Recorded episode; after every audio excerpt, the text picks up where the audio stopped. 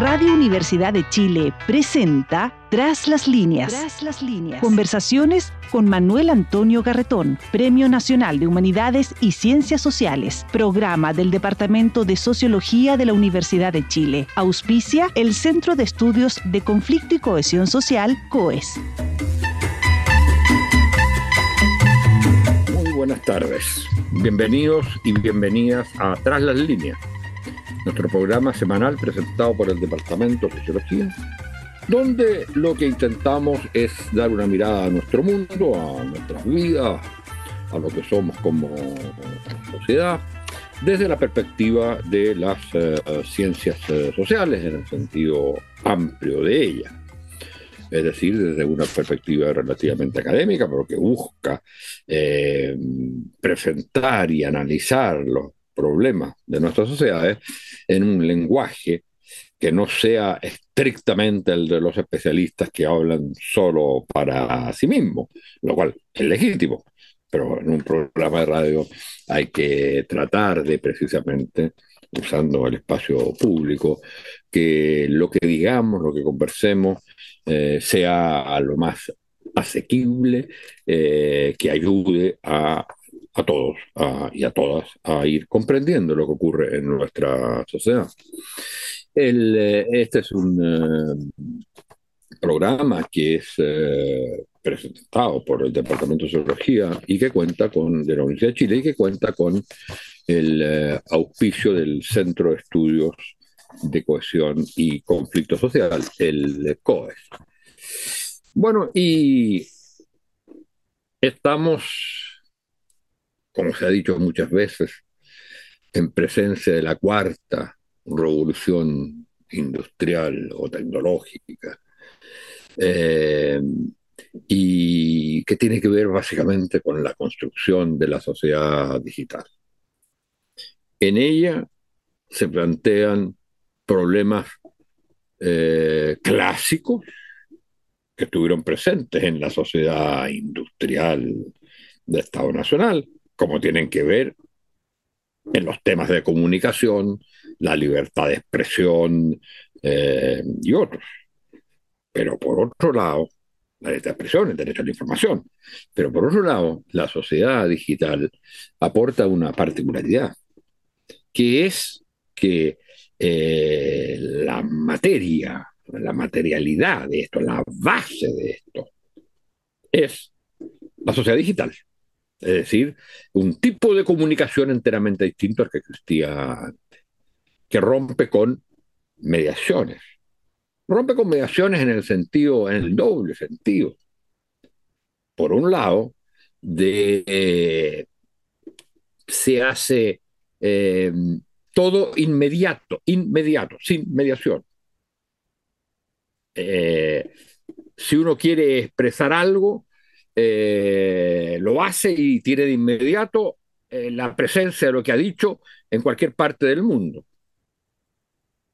Y la respuesta también es inmediata, pero al mismo tiempo es una sociedad sin mediación, es decir, se rechaza un intermediario. No es solo que todo se hace al tiro, para decirlo en chileno, sino que también nos saltamos las mediaciones.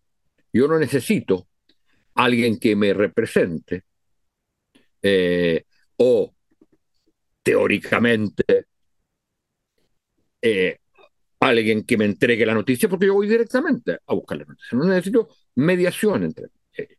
Y eso trae efectivamente problemas eh, nuevos. Ahora, y uno diría que hay como dos tipos de eh, problemas. Por un lado, lo que hay que preguntarse es si lo digital en sí mismo, como tecnología, por supuesto, las tecnologías no existen sin un contexto social, pero si uno hace abstracción, dice, lo tecno esta tecnología propiamente ayuda a una mejor comunicación o es una tecnología que tiene problemas? Es sin duda, nadie podría decir que no hay un enriquecimiento con esta tecnología. pero no tiene también déficit, que son importantes y que, por ejemplo, en la sociedad Gutenberg, es decir, en la sociedad de la imprenta, que por supuesto también tenía sus propios problemas, pero estos específicos de lo digital no existían. Porque existía el libro, existía la impresión, existía otra manera de comunicar. Esta nueva manera de comunicar en sí misma tiene problemas respecto de la capacidad para la comprensión, para la comunicación de los seres humanos, de los seres humanos para construir comunidades. Y otro problema es que esta tecnología no ha superado los déficits que tenían las formas de comunicación, sino que ha creado sus propias brechas. Y, por supuesto, no, no se han superado las brechas clásicas de desigualdad en todos los distintos campos. Pero esta crea sus propias desigualdades también. No solo que haya un elemento intrínseco que puede, que hay que examinar, cuán positivo, cuán negativo es, sino que a su vez ha creado nuevas brechas. No ha resuelto brechas anteriores, especialmente, y a lo que nos vamos a referir eh, hoy día, a las brechas de género. Ha generado nuevas brechas de género. Y eso ha significado entonces una respuesta por parte de los movimientos sociales, por tanto, sobre todo por parte de los movimientos feministas, una respuesta precisamente para eh, eliminar o superar esas brechas de género. Lo que, suponiendo que se llegara a superar, en sí mismo no va a resolver los problemas señalados de la primera esfera, que hay componente de la tecnología misma.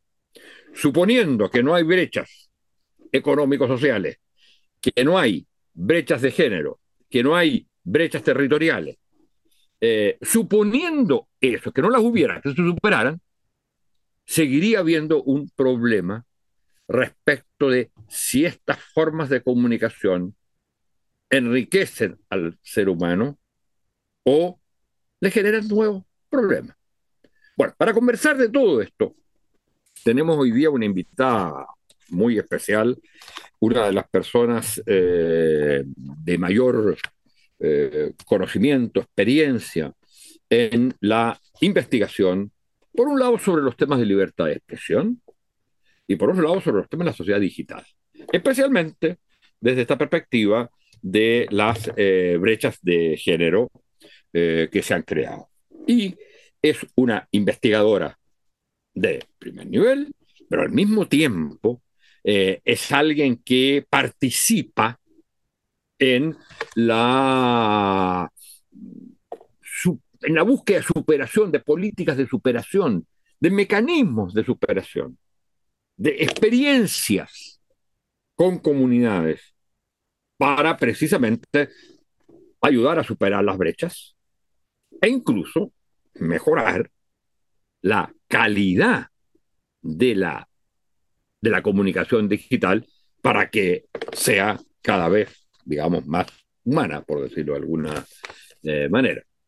Se trata de Patricia Peña, que es una académica e investigadora de la Facultad de Comunicación e Imagen de la Universidad de Chile y que es especialista en los temas de libertad de expresión, como sé, y en los temas de sociedad digital, sobre todo desde la perspectiva de género. Ella es máster en eh, comunicación eh, y sociedad de la London School of Economics y es eh, magíster en comunicación social de la Universidad Diego Portales.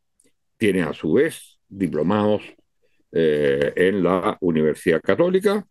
Ha publicado eh, en libros, en revistas especializadas, en columnas y entrevistas para, digamos, llegar a un público más amplio. Eh, y como digo, estas son sus dos grandes eh, áreas y dentro de ello hay mucho trabajo eh, realizado. Y también, y hablaremos de eso, ella tuvo una contribución muy importante en el debate constitucional respecto a los temas de comunicación y de digitalización y de los derechos digitales. Bueno, lo primero sería darle la bienvenida y agradecerle su presencia y partir con esta pregunta de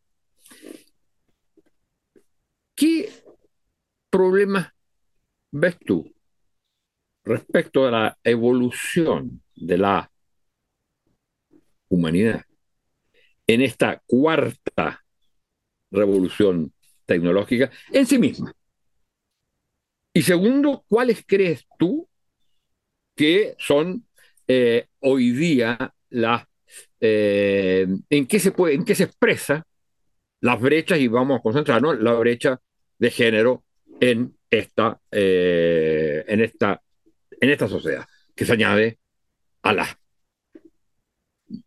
clásicas brechas de género que no han sido superadas y que quizás hasta dificulten la superación porque generan una nueva forma de desigualdad. Muy buenas tardes, muchas gracias por estar con nosotros. Muchas gracias a ti, Manuel Antonio. Un gusto estar en esta conversación, casi, hay que decirlo, a final de año, aunque nos vean y nos escuchen en otro momento.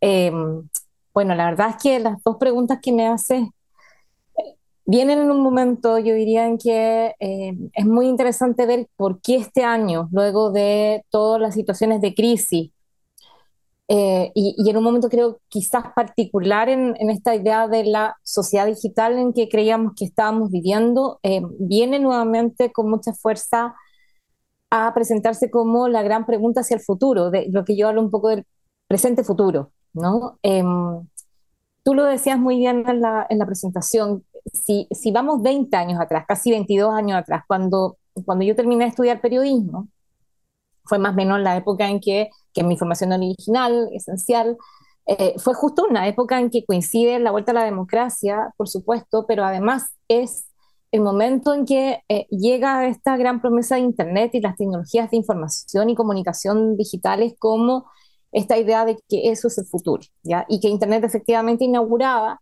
dentro de esta, de esta historia humana un, un nuevo momento que se le llamó incluso sociedad de la información, eh, se empezó a hablar muchísimo del concepto de la sociedad de información y cómo Internet, entre comillas, abría este espacio, entendiendo que entonces la información, el poseer información, iba a ser clave para la construcción de esa, de esa sociedad.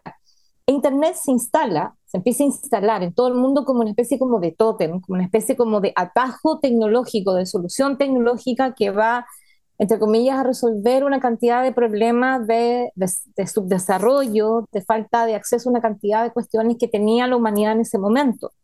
Una tecnología absolutamente no conocida, eh, que abría un montón de posibilidades, porque además eh, su principal valor agregado era entenderla como una red de redes de computadoras eh, que iba a funcionar a una velocidad increíble, infinita, con innovaciones constantes.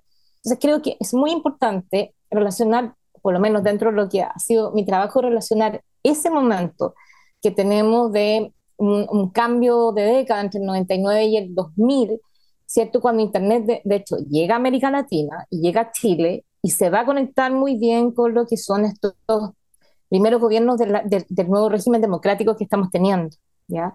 Yo, siempre recuerdo, hay, hay, incluso un presidente que entre, entre Eduardo Frei y Ricardo Lagos que de alguna manera van a moldear también esta subida que tiene Chile, la idea de que nosotros vamos hacia el futuro eh, con Internet, con políticas públicas que de alguna manera eh, instalaron, ¿cierto?, de arriba para abajo, esta idea de que efectivamente todo tenía que empezar a pasar, todo el funcionamiento desde el Estado, em, todo lo que tenía que ver el sector privado, innovaciones varias, la educación, a partir de la llegada de esta gran tecnología.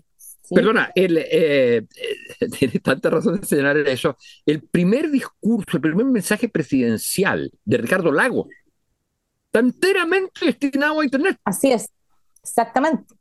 y es que quizás uno de los discursos históricos de, de, presidentes que más nombró, bueno, Ricardo Lago efectivamente tuvo lo que se llamó, y recuerdo para atrás, la primera agenda digital, que fue de alguna manera la forma en que Chile trató de organizar políticas públicas, se llamaron medidas, normas, que de alguna manera señalaban cómo efectivamente Internet se iba a poner al centro de una serie de políticas públicas que además estaban muy asociadas a la modernización del Estado. ¿sí? Em, pero también en paralelo, y, eso no es solamente en Chile, ocurre en, casi todos los gobiernos latinoamericanos, eh, porque además, por supuesto, está asociado a un momento en que también Internet, eh, fíjate, y eso es un elemento muy importante, no es que necesariamente se haya presentado primero como una tecnología o un servicio de comunicación, de, información, de conectividad, donde la pregunta que quedaba es, bueno, ¿quién paga esto? ¿Ya? Eh, porque es una época en, que incluso tuvimos discusiones muy interesantes respecto si era una tenía que ser una política pública donde los estados primeramente pusieran efectivamente mucha inversión en la infraestructura, que significaba empezar a cablear, empezar a cambiar Em, las formas de conectividad de todos los países. Eh, pensemos que primero tenía que ver con los cables. Bueno, Internet sigue siendo la materialidad de los cables, ¿vale? O sea, no es que eso haya eh, desaparecido, eh, pero es una época muy interesante de entender a, cómo eso va a, a, ir transcurriendo luego. El primer problema que tuvieron la mayoría de los países de lo que se llama hoy día el sur global, incluyendo nuestro país, era entender que al venir esta tecnología que prometía tanto, se iba a generar de por sí una brecha. Se le llamó la brecha de acceso, la brecha digital, eh, a grandes rasgos, ¿no? Entendiendo que efectivamente lo que, lo que pasaba si finalmente el Estado no intervenía o no ponía un poquito de, de, ecuación justa en esto, es que iban a quedar algunas personas conectadas y otras personas menos, porque hasta ahí, eh, recordemos que en países como el nuestro, los proveedores de Internet estaban concentrados en muy poquitas manos. Pensemos cuando, cuando Chile cambia la democracia, en realidad queda una empresa de telecomunicaciones que, que, que es la heredera de CTC la, y que va a ser luego la telefónica, ¿no? Y costó mucho para que efectivamente luego el Estado chileno dejara entrar a otros actores. Y nuestras políticas de telecomunicaciones en general de alguna manera van a moldear esto, eh, Manuel Antonio, al igual que en el resto de los países se empieza a entender que efectivamente Internet es un servicio que los estados tienen que concesionar a empresas de telecomunicaciones, a privados, em, y estamos hablando de concesionar, digamos, eh, el cableado, pero también el aire, eh, en un momento dado, porque tenía que ver con el, con el, con el espectro, que es un bien público, ¿no? que, que, hasta ahí era lo que servía para llamar por teléfono, digamos. Entonces, eh, hago, esta, hago esta, este punto porque efectivamente hace 20 años atrás, la principal preocupación de las políticas públicas de todo esto era que Internet no llegara a generar, a fraccionar eh, en brechas de unas sociedades, unas más conectadas que otras, ¿no? Si es que efectivamente la promesa era, bueno, todo se va a subir al Internet, ¿no? Desde el Estado, la educación, las posibilidades de, eh, laborales, eh, una serie de, de, innovaciones que nadie todavía tenía muy claro que, que podían ser el futuro de los medios de comunicación, por supuesto, las mismas universidades, que fueron también una de las primeras en, en, tratar de tener un espacio dentro de esta Internet. Y eh, nuestro fantasma principal era eh, las brechas, ¿no? Entonces, hubo un primer momento en que efectivamente estos gobiernos, hasta antes de, del 2010 quizá, pusieron mucho énfasis en políticas públicas y se habló mucho de la importancia que tenía el Estado para garantizar el acceso público a estas tecnologías, particularmente Internet. Fue la época en que en muchos lugares de Chile las personas por ahí alguno, alguna que nos escuche se acordará, a lo mejor pudieron aprender a usar Internet, porque esa era la segunda brecha. Nadie tenía claro qué era esto, había que usar una computadora de partida para poder usar Internet, y esa era una primera barrera de entrada, que vamos a ver 20 años después sigue siendo una tremenda barrera de entrada. Como yo entiendo cómo funciona Internet, lo que ofrece esta tremenda tecnología, esta tremenda red va a depender mucho de quién enseñe. ¿sí? Entonces, esto de alfabetización digital, hubo un esfuerzo en programas que efectivamente trataron de abrir en telecentros, infocentros comunitarios, bibliotecas públicas, eh, durante un periodo de tiempo apostando a esta idea de que el Estado tenía que jugar un rol eh, distinto al que tenían los privados, ¿no? Era, era finalmente el Estado a través de sus políticas públicas el que podía ayudar a entender un poco cómo todas y todos nosotros podíamos sacar el mejor provecho a la cantidad de recursos que además eh, vamos a tener. Y todo esto cambia, eh, Manuel Antonio, yo creo que, y eso es importante, para mí la historia, la historia de todos estos procesos es muy importante porque estamos en un periodo en que parece que todo fuera muy nuevo, pero llevamos 20 años. Internet es una, es una tecnología que cumplió 60 años. La web es una tecnología, es, es, una forma de, de, acceder a Internet que cumplió 45 años. O sea, no es que sean nuevas tecnologías, ¿no? Pasa que todavía estamos como de alguna manera descubriendo que efectivamente tenemos muchos de esos rezagos de esta flecha. El 2010, ¿qué es lo que ocurre en general? Bueno, Chile tiene nuestro mega terremoto, pero además es el año en que Em, cambian eh, nuestros dispositivos más eh, de común uso, que son los teléfonos móviles, los teléfonos celulares, porque entra eh, al mercado una nueva línea, una nueva tecnología que son los smartphones. Hasta ahí tú en general no podías entrar a Internet sino a través de la computadora de tu casa, y eso ya era una barrera de entrada, o sea, tener Internet además te exigía aprender a usar la computadora.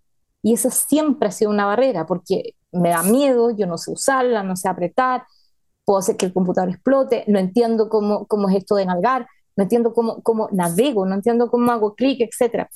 Cuando llega el smartphone, que te pone prácticamente una computadora en la mano eh, con una capacidad para tú apretar de, y jugar con los teclados, jugar con, de alguna manera con lo que se llama la interfase, va a permitir que efectivamente, no solo en Chile, sino que en el mundo, muchas personas que antes no tenían ese acceso a Internet, esa experiencia tan cotidiana eh, con esa tecnología, pudieran hacerlo.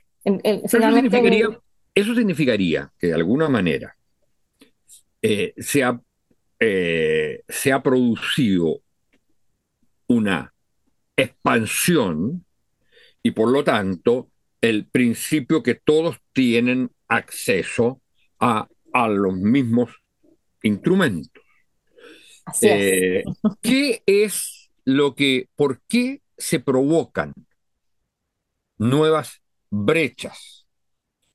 Porque digamos, si uno diría, eh, si uno escucha, uno diría, bueno, está bien, quiere decir que se ha ido resolviendo todos los problemas, pero ¿cuál sería en síntesis la problemática hoy de la digitalización eh, de, en, en, nuestra sociedad, eh, digamos, de la, incluso, no diría, de la vigencia universización de Internet. ¿Cuáles son los problemas nuevos? Ya no son solo el acceso, ¿ah? ya no son solo el mejorar la tecnología. ¿Qué problema nuevo tiene hoy eh, para nosotros? Sí, yo diría que el problema más nuevo, que, lo, que sin duda lo vimos eh, además durante estos dos años de pandemia. ¿ya? Eh, yo hago ese énfasis, estos dos años fueron em, de alguna manera un laboratorio en vivo, Manuel Antonio, para entender lo que significaba tener a una sociedad completa conectada o tratando de estar conectada 24/7 porque no había otra forma de interactuar y de resolver nuestra vida diaria. Y fíjate qué pasó ahí. Eh, tú decías muy bien, nosotros veníamos escuchando estos discursos, no, el teléfono móvil, el, el, acceso es tan importante en Chile que se acabó la brecha. Y lo que demostró em, los dos años de pandemia es que la brecha seguía ahí estando. Porque voy a ir por capas. La primera es la que yo te mencionaba antes. La primera brecha nueva, entre comillas, que estamos volviendo a mirar, es muy antigua y tiene que ver con las competencias y las habilidades digitales. ¿ya? O sea, ese problema de base, que es saber usar, pero no, no solamente en la, parte eh, práctica o instrumental de saber usar el aparato y entender cuál es la ruta que yo tengo que seguir para acceder, cliquear, entrar a la cantidad de cosas que me ofrece, sino que entender para qué esto me sirve a mí y cómo funciona, sigue siendo una barrera de entrada muy particularmente importante y grave. En general, nuestros países, fíjate que cuando hace mucho rato que lamentablemente en Chile no tenemos estadísticas oficiales de uso, pero los estudios más pequeños lo que, lo que, y, en, las experiencias que uno tiene, en general las personas en todos estos 10 años, si, si vamos hasta ahora, lo que aprendieron a usar de Internet es aquello que les resultaba más fácil y además en, un concepto que el mercado nos puso, que es lo gratuito, y que son básicamente las redes sociales. Y ahí Facebook es el gran ganador. ¿ya? Este es un país en donde Facebook es como la televisión abierta del pasado, ¿no? En general, eh, todas las personas desde hace 10 años empezaron a interactuar, eh, empezaron a usar Facebook y Facebook es una forma, es una interfaz específica de estar en Internet, pero no es todo Internet. Y la segunda eh, aplicación que sin duda es hoy día la más mayoritaria, que es WhatsApp, ¿no? Porque de alguna manera también fue una innovación que está muy basada en un ejercicio práctico que es yo quiero el teléfono para hablar rápidamente o para mandar un mensaje rápidamente. Y son esas dos aplicaciones las que en la mayoría de las encuestas, cuando uno dice qué es lo que tú más usas de Internet, las personas te dicen Internet es esto. A ver, ¿y qué? Eh, a mí me parece bien interesante decir, bueno, estas son las dos cuestiones. Hoy día Internet es básicamente para la gente eso, por supuesto, para los grandes poderes es muchas otras cosas, ¿no sé? Pero ahora, ¿qué, ¿qué problema intrínseco tiene, presenta tanto WhatsApp como Facebook? ¿Cuáles son sus perversiones? Porque su virtud está más o menos clara en la comunicación, etcétera. Pero, ¿qué, cuál es la, ¿cuáles son las trampas la ocultas la trampa oculta, este La trampa oculta se, se, llama meta, ¿ya? La trampa oculta se llama meta. ¿Se llama? ¿No? O sea, ¿quiénes son los dueños? ¿Quién es, quién es el propietario de estas, de estas plataformas, de estas innovaciones? Una empresa. Una empresa que, eh, que finalmente es eh, en, en, este nuevo nombre que le pone su, su dueño, que es Mark Zuckerberg, ¿no? Pensemos que Facebook es el, como la conocimos todos, ¿no? Pero Facebook en realidad hoy día es Meta y Meta en realidad es dueña de WhatsApp y es dueña además de Instagram. Entonces, el principal, entre comillas, lado oscuro de todo esto, eh, Manuel Antonio, es en todos estos años lo que, lo que pasó en general es que la humanidad, en vez de ampliar, y eso lo dicen muchos autores como que día tiene una mirada crítica, ¿no? que, habla, que hablamos un concepto de infocracia, el capitalismo de la vigilancia y otras y otras eh, muy interesantes diagnósticos que estamos teniendo es entender lo que, lo que ocurrió en este tiempo, en vez de abrirse aún más, se privatizó. Y se privatizó en el sentido de que finalmente lo que nosotros usamos un Internet que está en manos de grandes empresas de tecnología, que son las dueñas en realidad de buena parte de los servicios que nosotros usamos diariamente. Y ahí voy a incluir en esto a Google, ¿ya? que en realidad viene de una matriz más grande, Alphabet. Entonces, Internet en ese sentido, desde esa mirada, Manuel Antonio, se, se privatiza. ¿sí?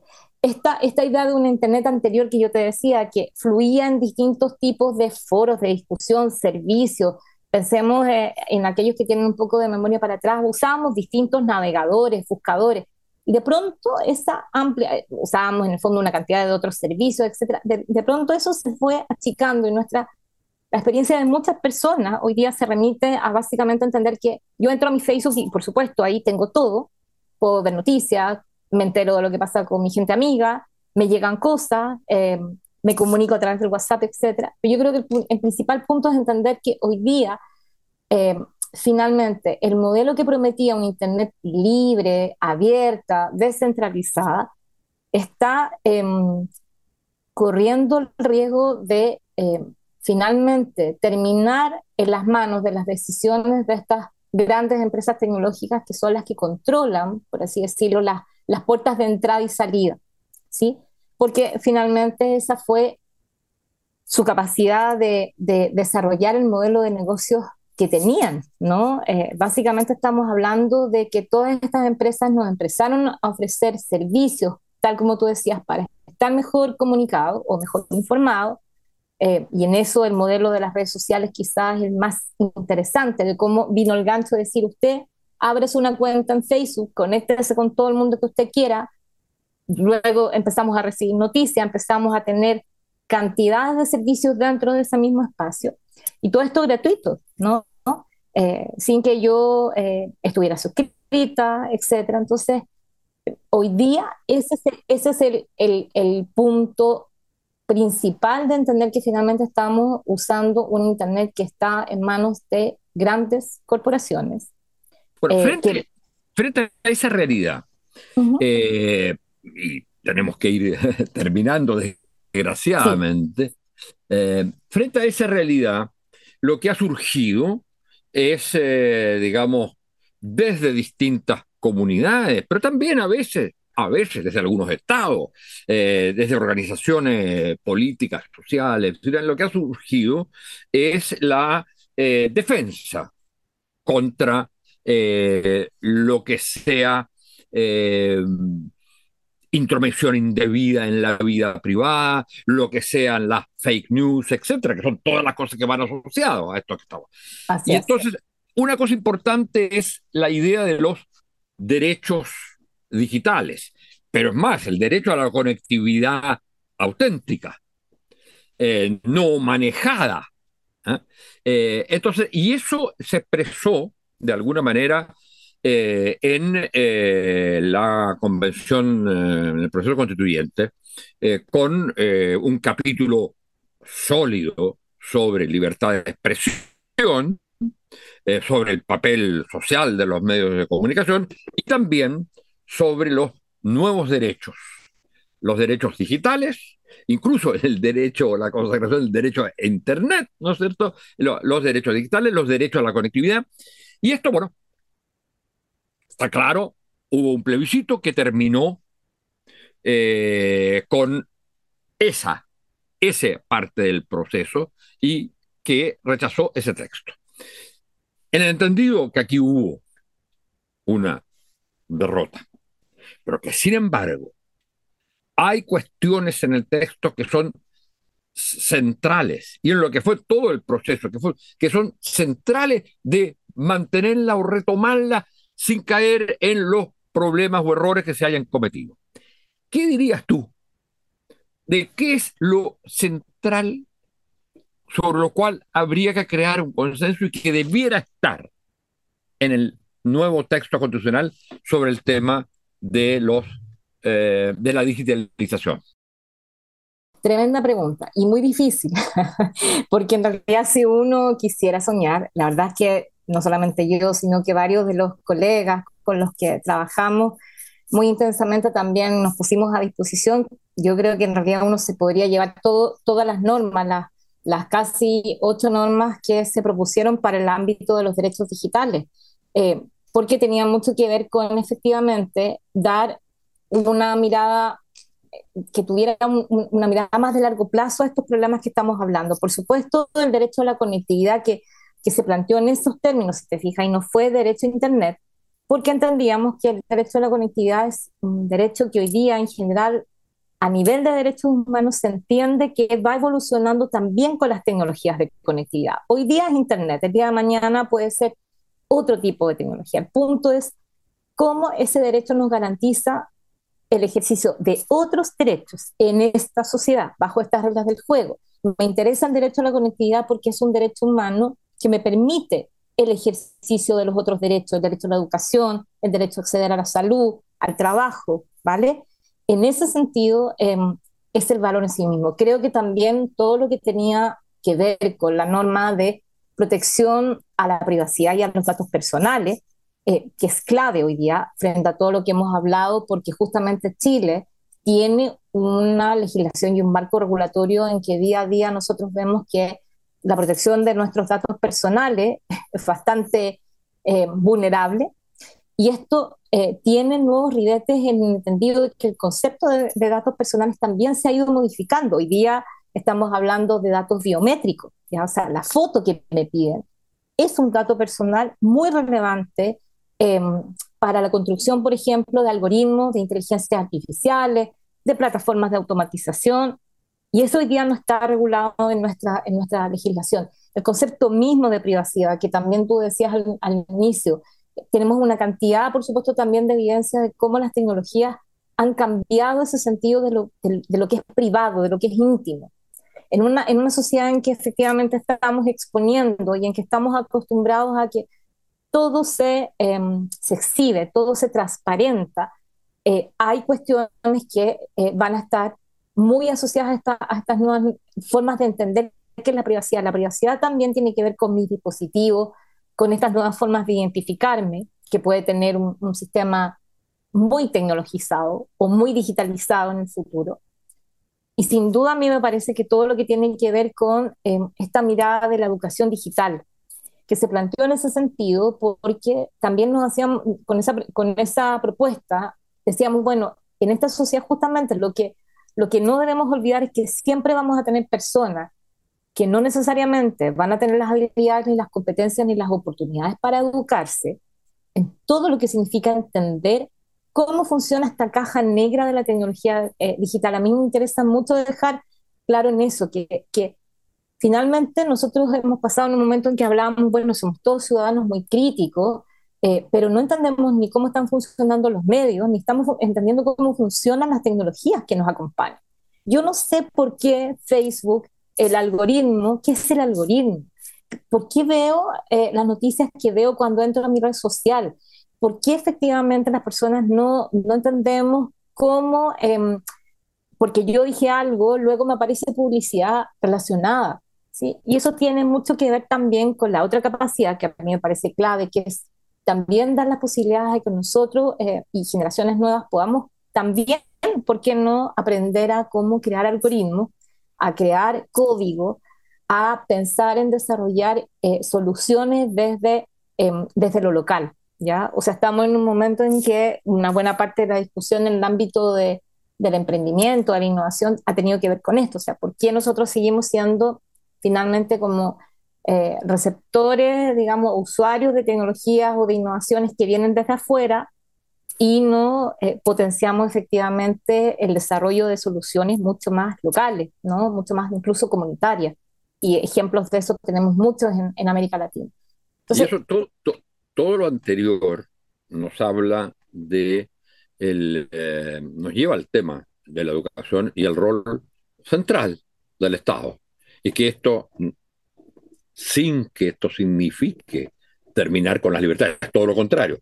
Para que existan esas libertades, lo importante es que haya un Estado que garantice esos derechos y que promueva, por ejemplo, políticas educacionales en ese sentido. Si no, solo van a ser algunos los que van a ser privilegiados con ese tipo de conocimiento. Bueno, desgraciadamente estamos eh, en la hora, ya nos hemos pasado un poco. Yo te quiero agradecer, Patricia, esta conversación y espero que tengamos eh, otras más.